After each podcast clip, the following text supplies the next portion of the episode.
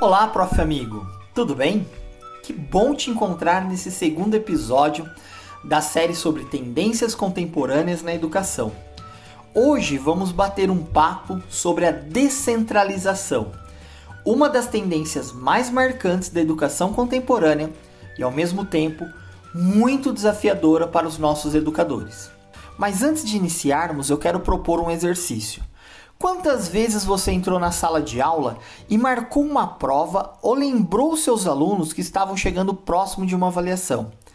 E sugeriu à turma que fizesse um momento de revisão de atividades com o intuito de aprimorar a aprendizagem e tirar dúvida dos alunos. Mas foi surpreendido com a seguinte afirmação: Ah, prof, quando eu chegar em casa eu vou assistir às aulas do professor Fulano na internet. Ou então, prof, você conhece a plataforma X, que tem inúmeras atividades, todas comentadas da sua matéria?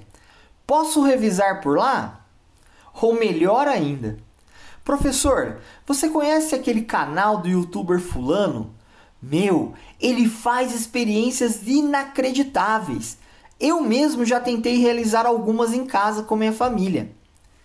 Comigo, professor, já aconteceu uma situação que me deixou muito tenso na frente dos meus alunos e, de certa forma, trouxe muita insegurança na minha atuação profissional, e isso transpassou para os alunos que perceberam minha insegurança. O fato foi que eu estava em uma aula de cursinho e dei uma informação na sala. Mas havia alguns alunos com o celular ligado confirmando tudo que eu falava. E a informação encontrada por uma aluna era contraditória. No mesmo momento, a aluna levantou o braço e me questionou, e eu me desestabilizei e dei, é claro, uma boa enrolada. Mas é óbvio que isso trouxe um constrangimento geral na sala de aula e muitos comentários. Você já passou por alguma situação semelhante? Então, o que todas essas situações revelam? Sabe, profs, no podcast anterior tratamos sobre a tecnologia e como ela pode nos ajudar no dia a dia. Nesse podcast, vamos tratar sobre a descentralização do processo de ensino-aprendizagem. São duas tendências totalmente ligadas e interdependentes. A popularização da tecnologia, em especial a internet, trouxe para a sociedade a possibilidade de acessar qualquer tipo de conteúdo em qualquer lugar. E o resultado disso foi uma disseminação das possibilidades de aprendizagem em ambientes não escolares.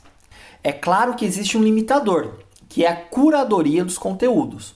Ou seja, nem todos estão aptos para compreender e filtrar o que é adequado à sua aprendizagem.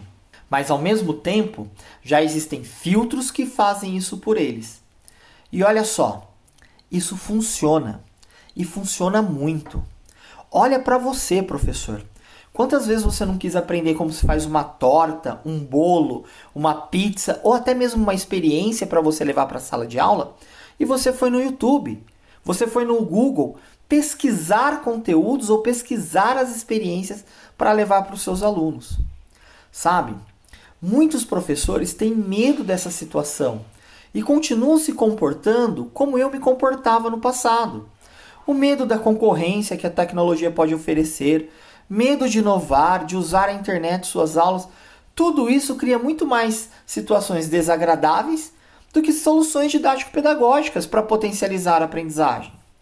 Sabe, profs, quando a gente compreende a descentralização como uma arma poderosa no processo de ensino-aprendizagem, o professor passa a agir como um verdadeiro mentor dos alunos, Combinando isso com boas estratégias de ensino, as aulas deixam de ser meras transmissoras de conteúdos e passam a emergir a inteligência coletiva. Essas estratégias de ensino ou metodologias são muito mais significativas para os alunos e muito mais fluidas, pois a sociedade contemporânea aprende muito mais dessa forma. É mais natural ao momento em que vivemos.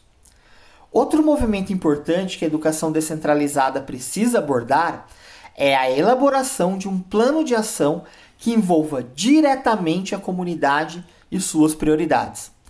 É claro que precisamos distinguir o que é uma educação formal e uma educação não formal. E a escola, ela precisa priorizar a educação formal, clássica e científica. Mas isso não impede de ouvir e trazer para dentro da escola as prioridades da comunidade, que elas possam ser discutidas e até mesmo resolvidas pelos alunos e professores. Aliás, professor, eu sempre acreditei que essas eram as melhores oportunidades para se criar as melhores estratégias de ensino para os meus alunos. A cidade de Cascais, em Portugal, tem uma experiência muito grande nesse modelo de escola descentralizada. Vocês podem pesquisar no YouTube e vão encontrar relatos maravilhosos. É claro que para obter resultados com esse modelo é necessário uma certa maturidade em processos educativos contemporâneos por parte dos gestores e professores. Mas nada impede que qualquer escola ou professor inicie um planejamento com foco em entender essa descentralização e absorver esses conceitos para potencializar suas estratégias de ensino. Em meus cursos, eu sempre inicio com processos de aprendizagem mais simples, mas que de certa forma estão alinhadas a essas questões de descentralização como, por exemplo, eu posso citar aqui a construção de uma metodologia como a sala de aula invertida, do inglês Flipped Classroom, onde eu ensino professores a aproveitarem vídeos do YouTube e disponibilizar aos seus alunos antes das aulas. Assim, o aluno já chega em sala com os conceitos básicos e até mesmo moderados aprendidos, ou pelo menos com meio caminho andado. Você ganha muito mais tempo e velocidade no processo de ensino-aprendizagem. Já em sala de aula, utilizamos o tempo para aplicar os conceitos e resolver problemas ou responder dúvidas e anseios da sociedade através do método científico. É um modelo simples, muitos conhecem e que traz velocidade e aprendizagem significativa para os nossos alunos. Profs, não tenha medo da descentralização ela é muito mais benéfica e cheia de oportunidades do que você imagina. Ela se faz necessária para ampliar a eficiência da escola e trazer maior significado para a comunidade escolar. Eu sei que não é fácil incorporar isso do dia para a noite e que é necessário investimento em formações práticas para professores. Formações que possam refletir na atuação de forma empírica e trazer resultados para a comunidade escolar. E é para isso que a educação criativa existe.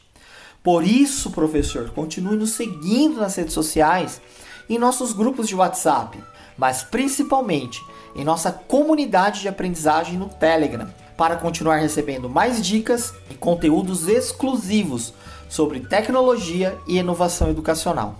Eu, professor Tiago Mariano, especialista em tecnologia e inovação educacional, quero agradecer muito a sua audiência. Espero mesmo estar servindo de motivação para os seus planejamentos e suas aulas. Não perca nosso próximo podcast, onde vamos tratar sobre a personalização da aprendizagem. Profs, nesse episódio você vai descobrir como é fácil personalizar a sua sala de aula e ao mesmo tempo como é uma ferramenta poderosa para sua prática docente.